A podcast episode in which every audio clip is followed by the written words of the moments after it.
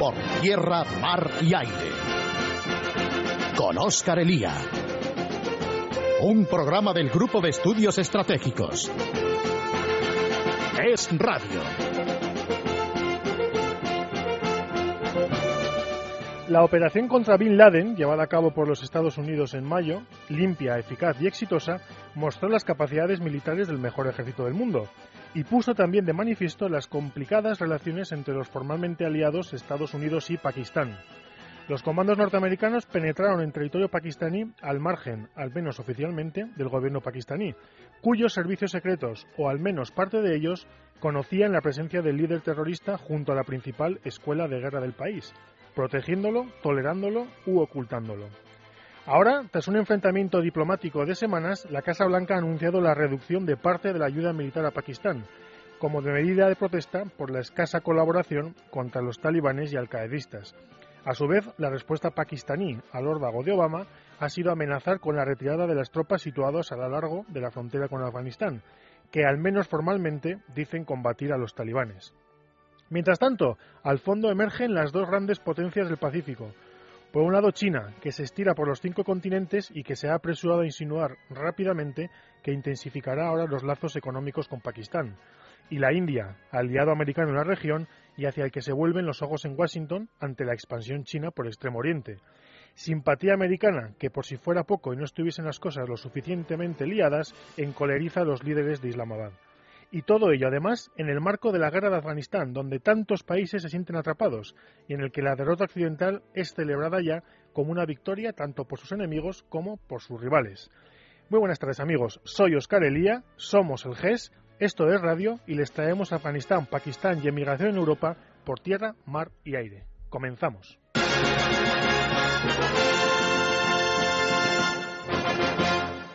Comenzamos y lo hacemos con el tema afgano-pakistaní, el centro de todas nuestras preocupaciones, tanto las españolas como las occidentales. Y para ello tenemos con nosotros a dos brillantes analistas que ustedes conocen bien. Enrique Navarro, muy buenas tardes y bienvenido. Buenas tardes y gracias por los cumplidos, no son merecidos. Y Enrique Fojón, muy buenas tardes y bienvenido, Enrique. Buenas tardes, te digo lo mismo que mi tocayo, Enrique. Bueno, lo primero, eh, que os quiero comentar de esta guerra, que vamos ya para los 11 años, vosotros para los 10 años, vosotros habéis estado en este programa varias veces hablando de ella. Eh, esta misma semana se conocían, eh, ocurrían los atentados en Kandahar, en una ciudad y en una región que en teoría tendría que estar controlada por, por las fuerzas de la coalición. Algunos analistas dicen que pese a todo existe un control sobre Kandahar, que era un poco la, eh, la joya de la corona talibán, y que pese a todo se controla, y otros que comentan que es que Kandahar sigue siendo un desastre. Yo no sé cuál es vuestra percepción, de cualquiera de los dos. Eh, Fojón, tú primero. Ya veo que tienes muchas ganas de meterle, de hincarle el diente a Kandahar. No, el, el tema es que mm, la, terminología que se utiliza en la narrativa ¿no? para, para definir lo que está pasando no encaja con nuestra visión del tema. La, la muerte del hermano de, de Karzai en atentado en Kandahar, pues es que hoy precisamente ha habido también un, un, una explosión de una bomba en la mezquita donde estaban haciendo los funerales, pues eh, es una toma de posición para la situación que va a venir. O sea, allí va a haber una situación nueva cuando las fuerzas de la OTAN abandonen aquello y los que se van a quedar allí están, mm, están tomando posiciones, todo muy lejos, por supuesto, de cualquier ilusión que se tenga aquí, de un estado normal y corriente. Allí empezarán los clanes, las familias, las, los intereses de siempre y conformarán aquello. Esa Navarro, es mi visión. Navarro. A ver, yo, yo creo que si- siempre tendemos a creer que, el- que las situaciones o que las, las cosas son fáciles de controlar, ¿no? Eh, también leíamos hace una semana que Monterrey, que es una ciudad que he visitado recientemente y que está absolutamente tomada por el ejército y me consta, pues alguien impunemente llegó al centro de la ciudad, permaneció tres horas en un bar y asesinó a 25 jóvenes, ¿no? Eh, eh, son muchos los condicionantes que pueden hacernos pensar que la situación no está bajo control cuando es hoy en día muy fácil cometer un atentado en cualquier sitio. Eh, lo que no cabe duda es que eh, lo que consigue el terrorista es transmitir el mensaje a, la coalición y a las sociedades occidentales de que aquello no está bajo control y de que por tanto todo lo que se ha hecho no ha servido de nada, de tal manera que con ello se consigue infundir un ánimo de que mejor irse porque al final no se va a conseguir nada, ¿no? Y yo creo que ese es el efecto que consiguen llevándonos a creer que la situación no está, no, no hay una situación de control 100%. O sea, salvo que pusiéramos un policía a cada persona y entonces teníamos que poner otra persona al policía que a su vez vigila al, policía, ¿no? Eh, la situación evidentemente es muy compleja. Eh, creemos que cuando salgan las tropas occidentales, pues va a empezar una auténtica guerra civil en la que, por gracia o desgracia, no hay dos bandos identificados, sino que puede convertirse en una auténtica guerra de tribus por el poder, por un poder municipal, regional, por el poder de la droga, por el etcétera, etcétera, ¿no? Eh, porque realmente no, no se dan, y eso creo que somos conscientes todos, no se dan las condiciones, eh, diríamos, para tener un país estable y Afganistán pues estará otra vez más cerca de ser un estado fallido que, que una realidad de un país con viabilidad, ¿no? Eh, yo creo que si, eh, vamos, si no os entiendo mal, los dos estáis apuntando a algo que es exterior al aspecto militar o exterior a la guerra. Por un lado, eh, a la propia mentalidad de la sociedad occidental, profundamente impresionable, profundamente emotiva, que responde según los, los, los, momentos, las imágenes, los atracones sentimentales, y por otro lado, respecto al, respecto al futuro, y el hecho de que los actores ya están tomando posiciones para lo que ocurra después de después del 14. Fojón. Sí, yo creo que, eso que eso es así, o sea, eso se está esto es es así, además es una jugada a, a muchas bandas, ¿no? Por ejemplo, el, la visita del, del general Shuhapazar a, a, a Washington, ¿no? El jefe del ISI, para hablar de, la, mm, de las relaciones entre Pakistán y, Estados Unidos, que ese es un, aspecto del conflicto. Después tenemos también la visita a India de Rabani, el, el presidente del Alto Consejo de la Paz en, en, Afganistán, el que iba a hablar con talibanes y demás.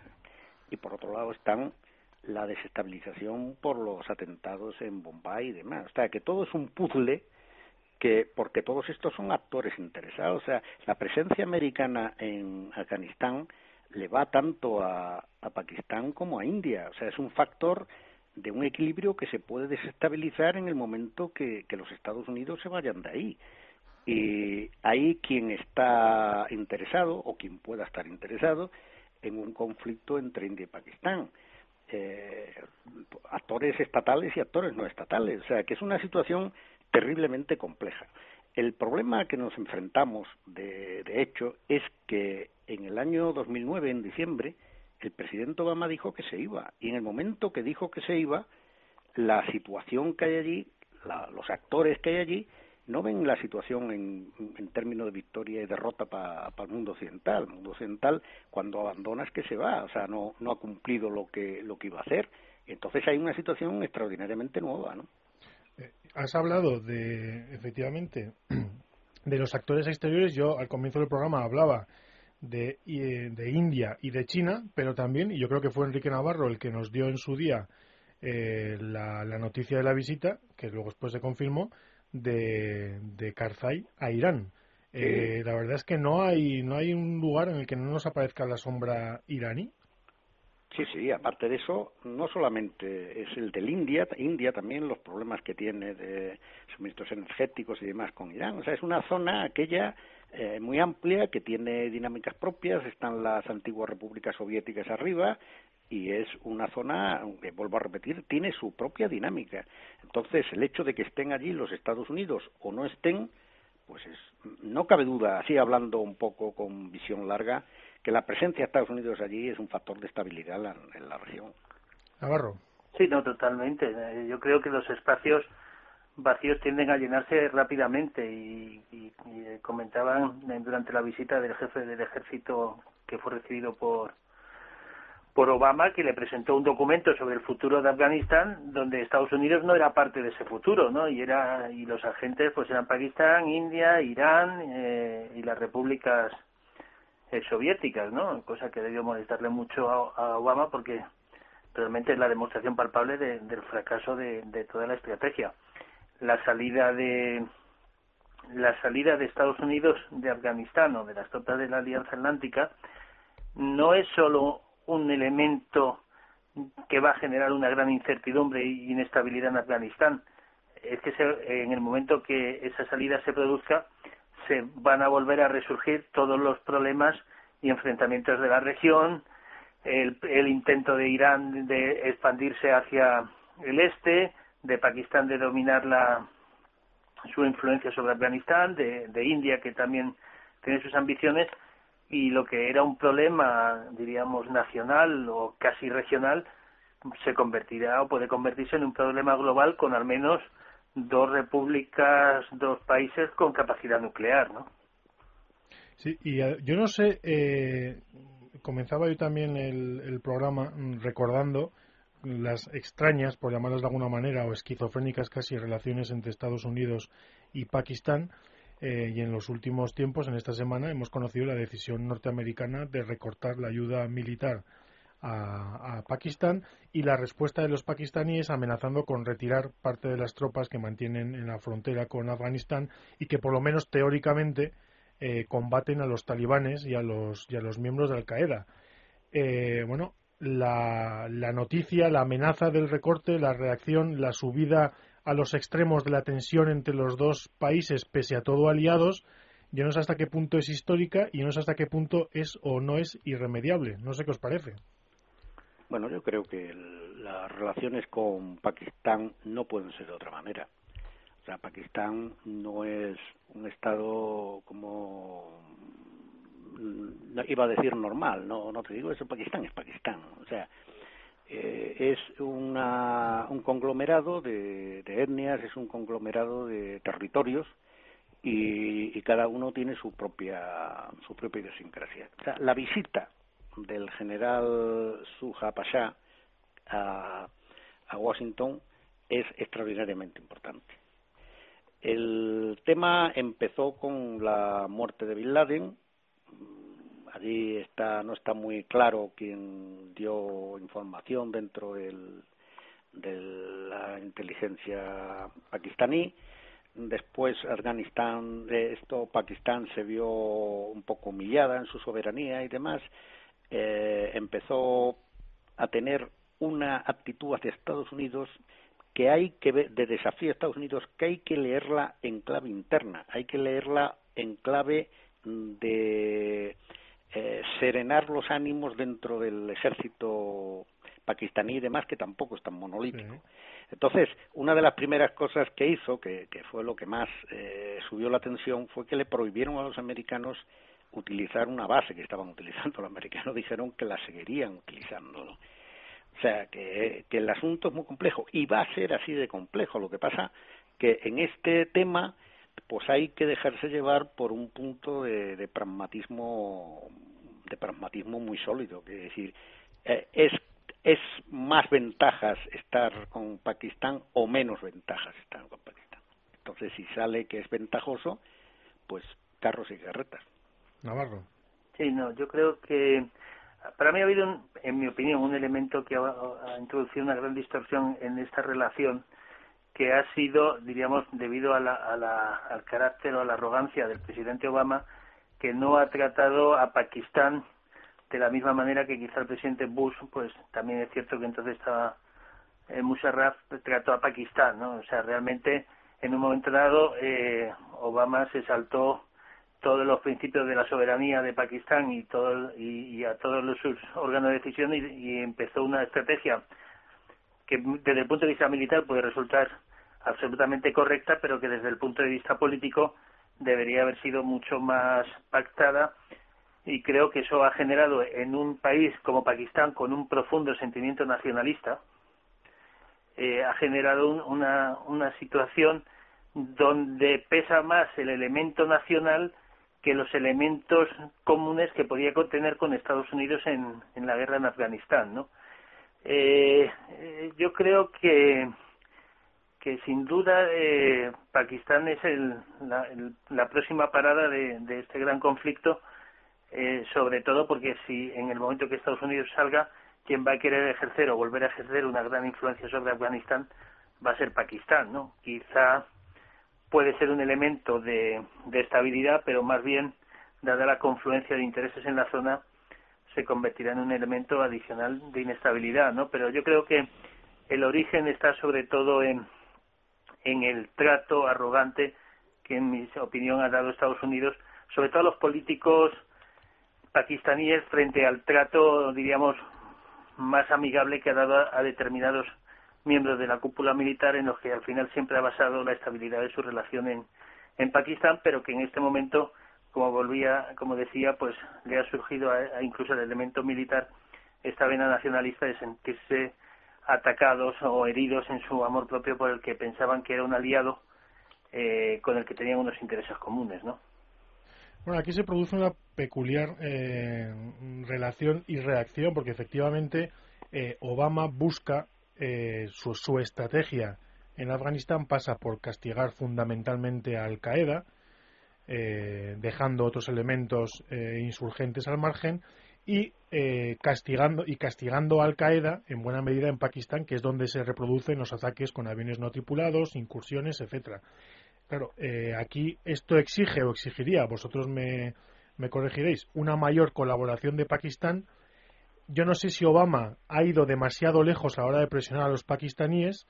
Eh, Enrique Fojón, si yo te entiendo bien, entiendes que no llegará la sangre al río, y que se, se impondrá cierto pragmatismo, pero para la estrategia de Obama no parece ni lo más apropiado ni el resultado ni el resultado mejor. No sé qué te parece.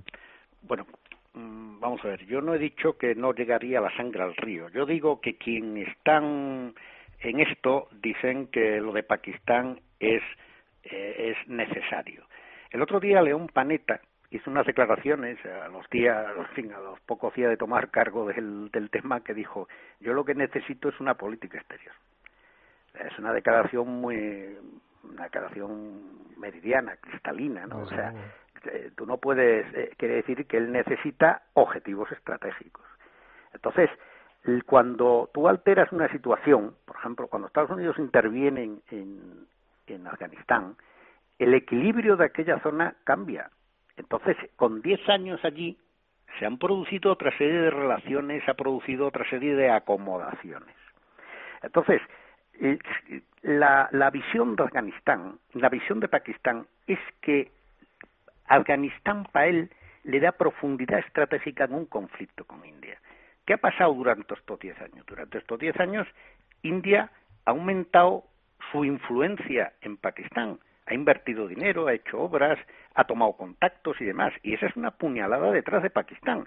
O sea, el problema es que nosotros la situación hay que verla desde el punto de vista de los actores de allí, no el nuestro. O sea, lo que puede ser para, para Obama un, un, tema de, de, agotamiento nacional, de muchas bajas, ¿no? De, de unas elecciones para el año que viene y demás, eso le importa muy poco a los actores que están en la zona, tienen otro, otro, otra, otra visión. Y va a ser esas razones las que van a conformar la situación futura. Sí, efectivamente, yo creo que has comentado una cosa que es sumamente interesante. El mundo de ahora es distinto al del mundo del 2001, que es cuando, que es cuando fuimos allí. Eh, hay nuevos actores, hay nuevas potencias. Antes estaban, pero ahora reclaman su lugar en el mundo. Eh, está Irán, está China y está, lo, lo has comentado, la India, que a su vez eh, se convierte en aliado fundamental eh, navarro de Estados Unidos para eh, contrarrestar el auge chino en el, en el Pacífico, lo cual a su vez conlleva una mayor desconfianza con el, con el régimen de Islamabad. bueno, yo creo que aquí hay más alianzas de intereses que, que alianzas profundas. ¿no? India es un continente, un país en una expansión económica sin precedentes, con una expansión regional en, en los países de alrededor y, especialmente en Afganistán, pero también lo es en, en todo lo que es el sudeste asiático, aspirando a convertirse en un poder regional. Eh, India, evidentemente, tiene dentro de la región dos enemigos eh, estratégicos, por decirlo, o, por lo menos conflictos, por no llamarlos enemigos.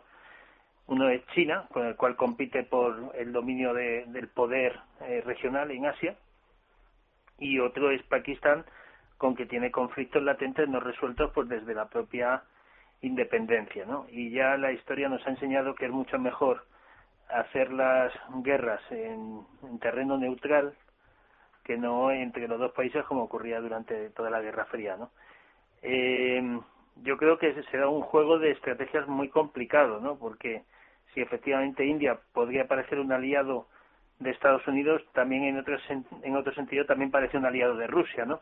Que también es otro otro personaje, otro otro actor importante en la escena, ¿no?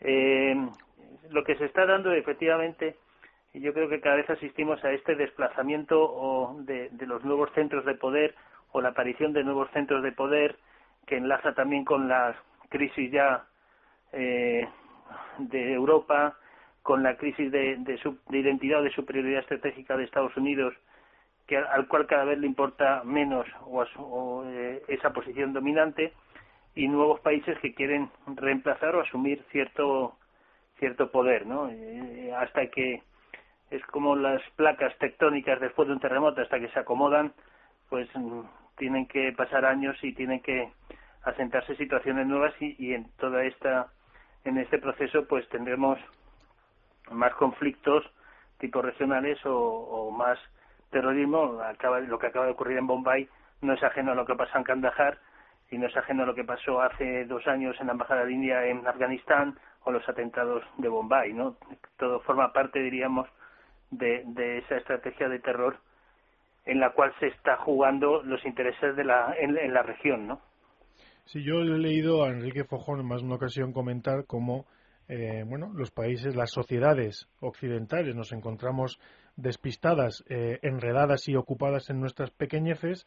En el caso de Afganistán, con los plazos de las retiradas, con los números, con si uno llega o no llega a tiempo para las elecciones, para poder presentar más o menos tropas, más o menos eh, regreso de soldados, pero eh, cómo el mundo eh, va cambiando y cómo, eh, bueno, lo habéis comentado ahora, el eje se está desplazando y Europa, y en menor medida Estados Unidos, pero principalmente Europa, es que no se entera de la, de la fiesta. Fojón. Bueno, eso es así. O sea, lo ha dicho lo Enrique Navarro lo ha apuntado, o sea, es el, es el desplazamiento de centro de poder, quiere decir que se va a la multipolaridad. Entonces, la multipolaridad que ya existe, porque quiere decirse que no hay ninguna potencia con el suficiente libertad de acción para hacer lo que quiera, o sea, siempre tiene que, que estar en un, vamos a llamarle, equilibrio de poder, ¿no? O sea, que se, que se instala. Pero claro, eso se está formando. Entonces, el hecho de que Estados Unidos pues eh, quieran saber poco de Libia, ¿no? Quiere decirse que es un asunto totalmente secundario para ellos porque ellos están pensando en toda esa zona que hemos hablado. Y sobre todo en eh, un actor un poco esquizofrénico que es eh, que es Irán. hay que ver que Irán tiene pretensiones regionales. El hecho de que Chin, de que muy posiblemente Pakistán le dé una base naval a China cerca de, de los estrechos de Hormuz y demás, el hecho de que la rebelión en Siria, la otra más esquizofrenia, implosión que puede tener Hezbollah en, en, el Líbano, eh, en fin, lo de Arabia Saudita, eh, en fin, es una situación extremadamente complicada, ¿no? Complicada de es un vamos a verlo en plan sistémico no o sea es como si fuera un pequeño sistema complejo adaptativo una mutación en un sitio pues empieza a poner distorsiones en otra no o sea y, y ahí es donde hay que echarle el, el ojo. Y si Estados Unidos tiene que seguir le guste o no tiene que seguir siendo pues un factor de estabilidad mundial. Si pues no hasta aquí, hasta aquí llegamos. Eh, Enrique Navarro, como siempre, muchísimas gracias por estar con nosotros y muy buenas tardes. Gracias a vosotros y buenas tardes. Enrique Fojón, muchísimas gracias y buenas tardes. Buenas tardes, Oscar. Pues ya ven ustedes cómo nuestros invitados nos lo han dejado claro, clarísimo. Vamos a hacer una pequeña pausa para las noticias y volvemos enseguida, amigos.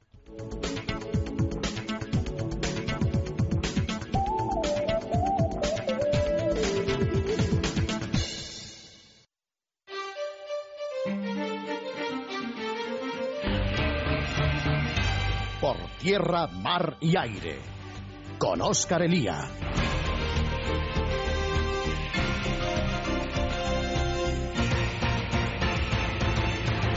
Seguimos amigos, seguimos y ustedes recordarán cómo ahora hace cinco años, bueno, en verdad son unos, unos acontecimientos bastante recurrentes, pero en el año 2005 fue cuando saltaron a las, a las portadas de los periódicos las noticias sobre los mm, gravísimos disturbios eh, sucedidos en algunos barrios de París.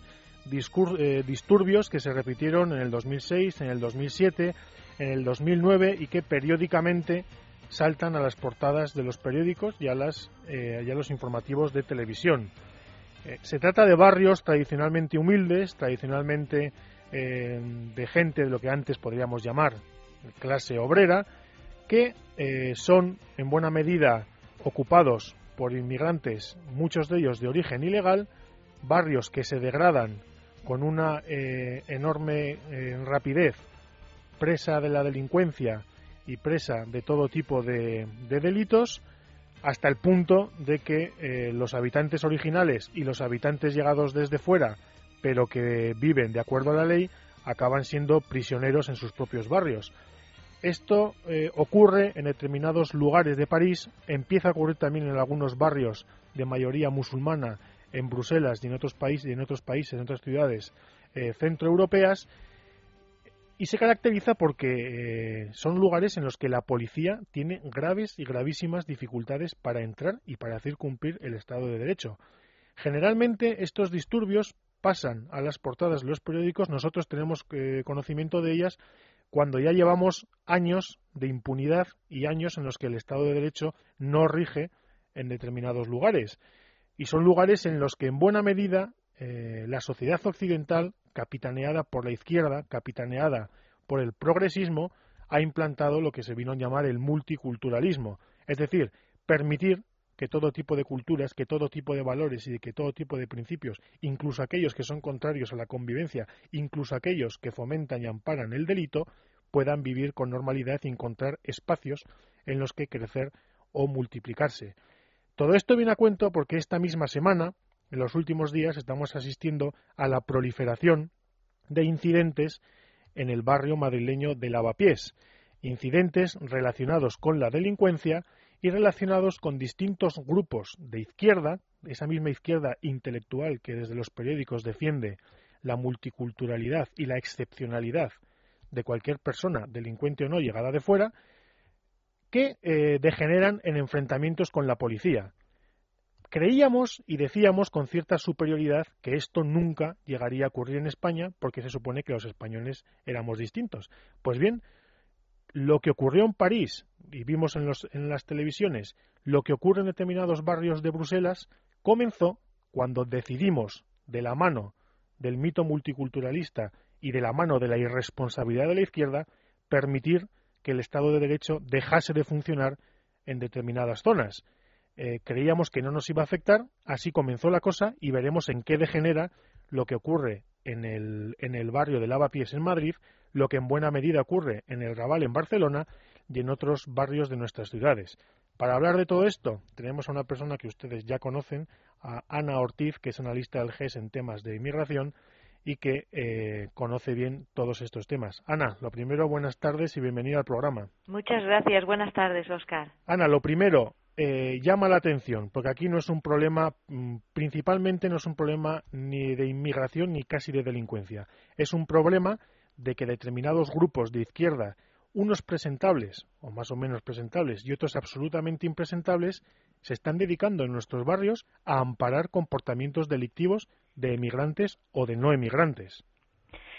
Mira, todo lo que estás diciendo em, es muy interesante. Yo en España eh, creo que la vertiente de lo que está ocurriendo tiene otro matiz. Es decir, lo que está pasando en Lavapiés, que hasta ahora no había pasado, tiene mucho que ver con la impunidad con la que, y lo digo abiertamente, el ya exministro del Interior, Alfredo Pérez Rubalcaba, ahora Alfredo P. o simplemente Alfredo, o como quiera llamarse, ha dejado que mm, bueno que la policía pues no pueda hacer su trabajo. Primero fue mm, ya en la semana eh, previa a las elecciones municipales eh, que bueno que la junta electoral em, dijo que se acabaran las las acampadas y la policía no pudo hacer nada Así se han ido sucediendo una serie de, sucesos en los que cuando la policía ha tratado de hacer ni más ni menos que su trabajo, entonces han resultado que son los malos de la película. Por una manera interesada de esa izquierda que tú comentas, que bueno que se le llena la boca diciendo cosas desde, desde su púlpito pero que luego pues no, no, no dan la cara, ¿no? Entonces, ¿qué ha ocurrido en Lavapiés?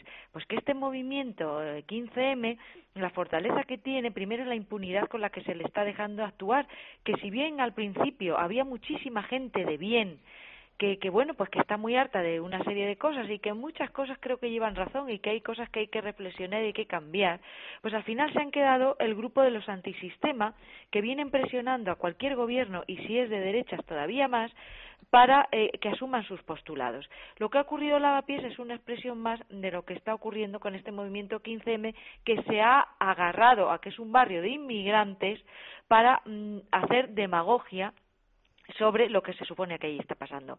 Si no mm, te importa, voy a leerle a los oyentes un párrafo de un periódico que edita, mm, toma, eh, eh, toma los barrios, se llama 15M News, y cuentan lo de lavapiés de esta manera. Pone, lavapiés echa a la policía. Pone, eh, desde las instalaciones del metro, un pequeño grupo de indignados interceptaron el comienzo de una detención racista. Instantáneamente se comenzó el protocolo para evitar, este, eh, para evitar que este, grupo, este tipo de actos policiales eh, pudieran darse. Lo hicimos a una distancia prudencial para no dar pie a ningún tipo de violencia y así se iniciaron una serie de consignas a viva voz para llamar el máximo de atención de un barrio que lleva sufriendo durante años esta discriminación inhumana. Ningún ser humano es ilegal, no somos delincuentes, somos vecinos, o barrio unido contra el racismo. Son solo un ejemplo de algunas frases gritadas por nuestros camaradas, a las cuales comenzaron a unirse multitud de vecinos, dando como resultado lo que la mayoría creía imposible, la retirada de los organismos policiales. Fue tan sencillo como gritar fuera del metro. En menos de 20 minutos la concentración de indignados era tal que los policías no tuvieron más remedio que huir de la zona sin conseguir ninguna detención.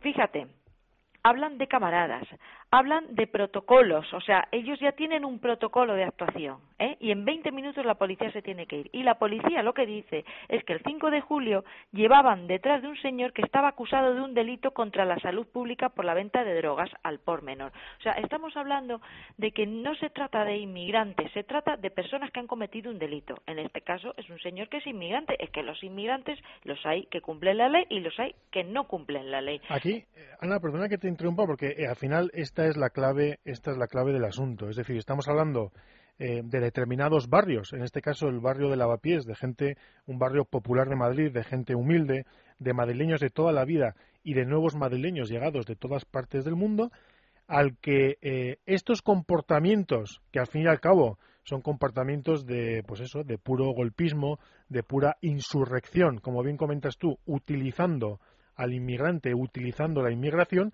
bueno, es que acaban destruyendo un barrio y acaban destruyendo las posibilidades de vivir normal, de integrarse y de promocionarse eh, profesionalmente y vitalmente de aquellos inmigrantes que vienen a España a cumplir la ley y a integrarse en la sociedad. Eh, claro, es que al final el 15M es un movimiento, aparte de ser destructivo en muchos aspectos, es que es un, es un, es un movimiento destructivo para los propios inmigrantes.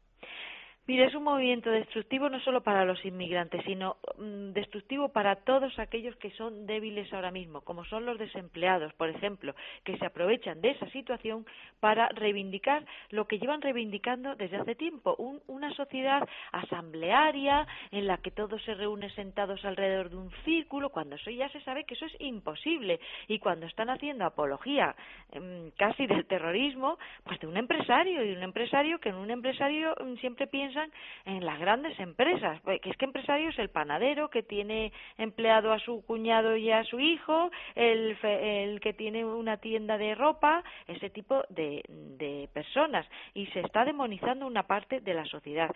Y esta parte de la sociedad pues se siente amparada y no es cierto, porque mm, los inmigrantes, los que han venido para trabajar y tienen sus papeles en regla, pues no dan problemas. Pero ahora el señor que está vendiendo droga o el señor que se cuela, como el otro día, pasó lo mismo porque la policía le dijo a un señor que se había colado en el metro. es que yo no me puedo colar en el metro. Los dos casos de esta semana, yo no sé si cuando ustedes escuchen esto habrá habido un tercero, porque es verdad que la, los obstáculos y los ataques a la policía van cada vez más rápido conforme eh, esta gente tiene sensación de impunidad cada vez eh, atacan con más con más profundidad y con, y con menos intervalo de tiempo pero efectivamente los dos casos son dos personas una de ellas que se que se cuela en el metro que los policías los, los agentes de seguridad del metro lo, lo cogen avisan a la policía y cuando la policía se lo llevan entonces es cuando eh, es atacada por, por, estos manifestantes. Y en segundo lugar, el segundo caso es el de un, un, camello, un traficante de droga al que la policía lleva siguiendo bastante tiempo y en el momento en que es detenido, eh, bueno, de nuevo se montan se monta la turba alrededor de los de los agentes de la policía que tienen que, que tienen que salir disparados de la zona. Eh, en el fondo es que estamos hablando de amparar el delito eh, como comentas tú, Ana, es que claro, aquí al final de lo que se trata es de, eh, bueno, eh, yo insisto, es que estamos, están destruyendo un barrio con esta con esta cosa de la multiculturalidad, de esa supuesta convivencia en el que al final los que conviven en las calles no son los vecinos, los que conviven en las calles son lo peor de cada casa. Porque los vecinos no pueden salir de casa. Daba auténtica lástima ver a las abuelitas y a los abuelos que han vivido en lavapiés en toda la vida que dicen que es una vergüenza, que no pueden salir de casa, que lo último que les faltaba es que la policía dejase de patrullar por la presión de, estos grupos y de organizaciones no gubernamentales supuestamente más serias que, estos grupúsculos de ultraizquierda y bueno, y el barrio se les va, se les va y que el barrio se les va a ir. Pero es que el problema, eh, claro, volvíamos a, poner el foco que es un punto vulnerable de la ciudad. Eh, ¿Por qué lo hacen ahí? Bueno, pues sencillamente porque lo que, lo que está pasando, Oscar, es que tenemos una crisis institucional de tal calibre y tan peligrosa que esto es un polvorín.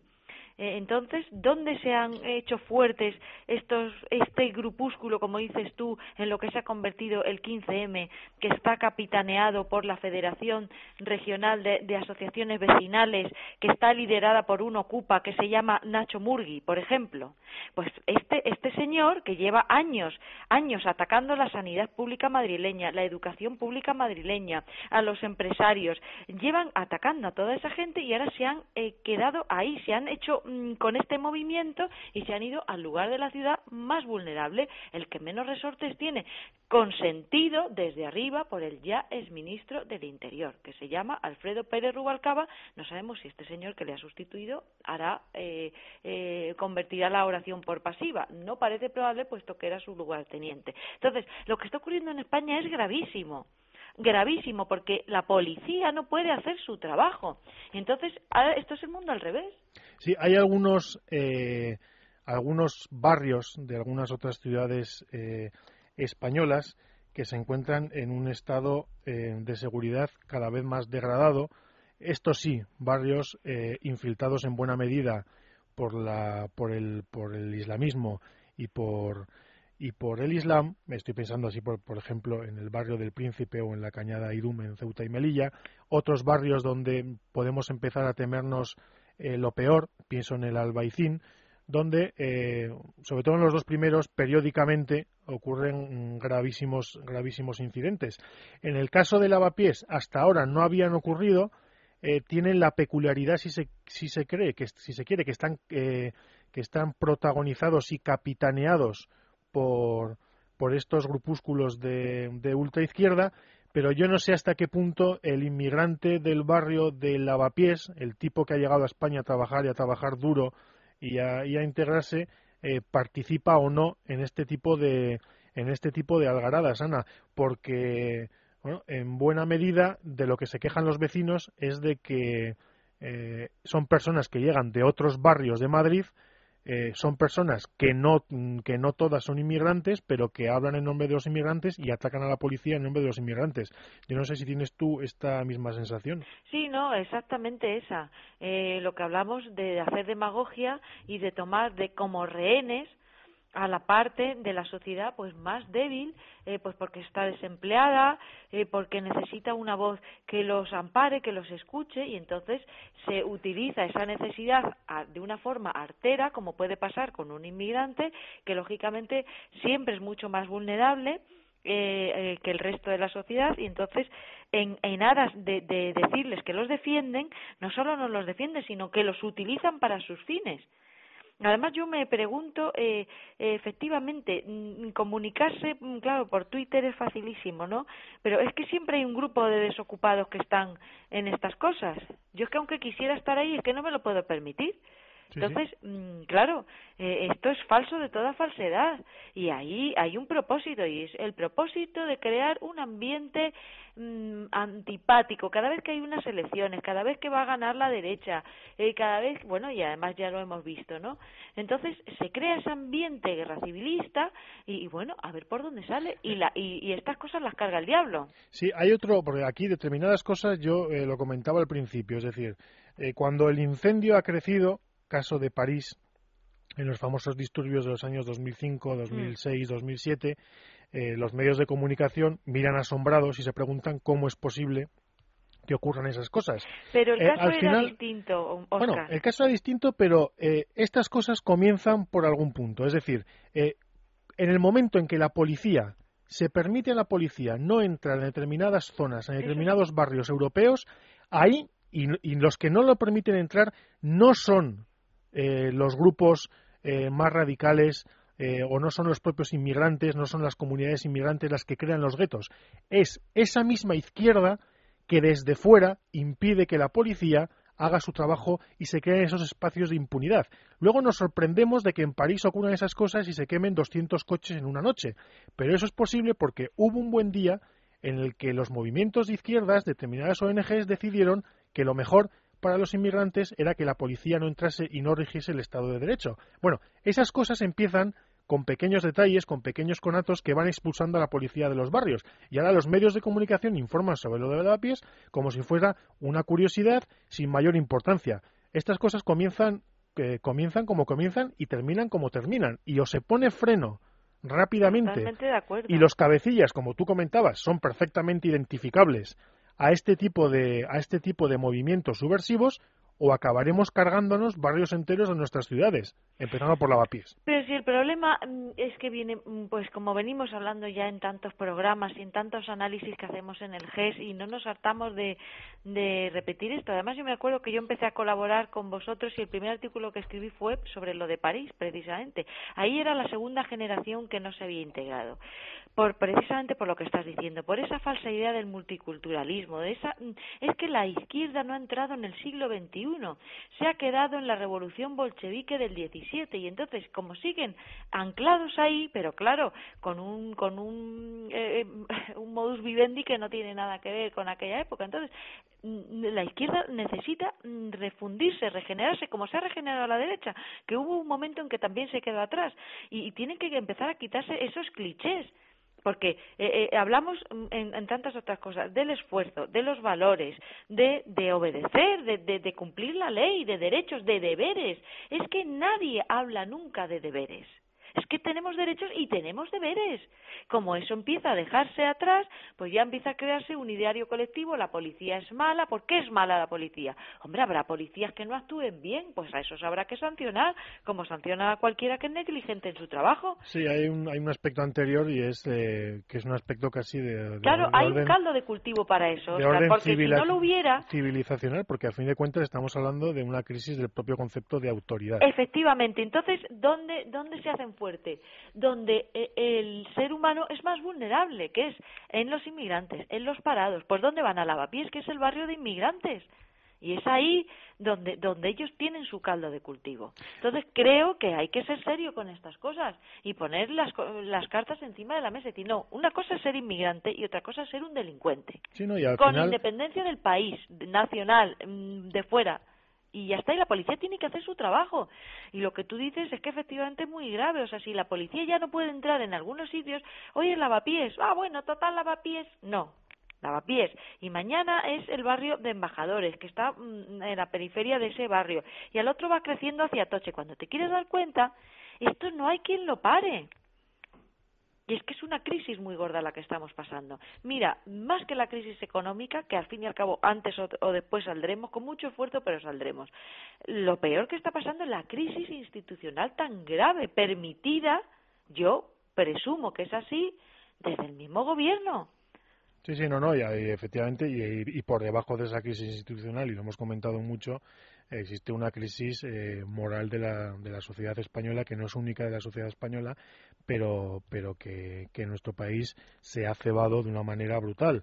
Eh, el relativismo intelectual, todo, todo puede ser verdad o todo puede ser mentira dependiendo del punto de vista, el subjetivismo moral, bueno, una cosa está bien o está mal según a mí me parece, eh, la falta eh, de respeto por las tradiciones, la falta de respeto por mm, el legado cultural recibido de nuestros padres, a su vez recibido de los suyos, en fin, eh, la crisis cultural eh, nacional española es profunda y esto, bueno, lo que venimos comentando, en buena medida afecta y se ceba sobre todo en los nuevos españoles que son los que vienen, porque a fin de cuentas lo que están haciendo estas ONGs, porque estamos hablando del, del movimiento 15M, pero yo también he leído diversas declaraciones, tanto de Amnistía Internacional como de SOS Racismo, eh, no justificando, pero sí amparando determinados comportamientos que, que, abundan en el mismo problema.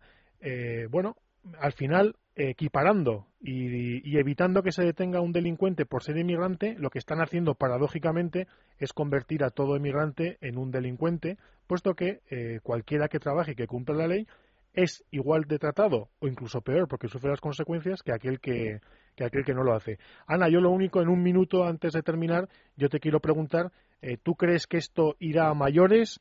Eh, ¿Crees que irá a mayores si lo permite Rubalcaba o crees que eh, la estructura, por así decirlo, social del barrio de Lavapiés impide que estas provocaciones o estos intentos del 15M por provocar el incendio se queden, se queden ahí?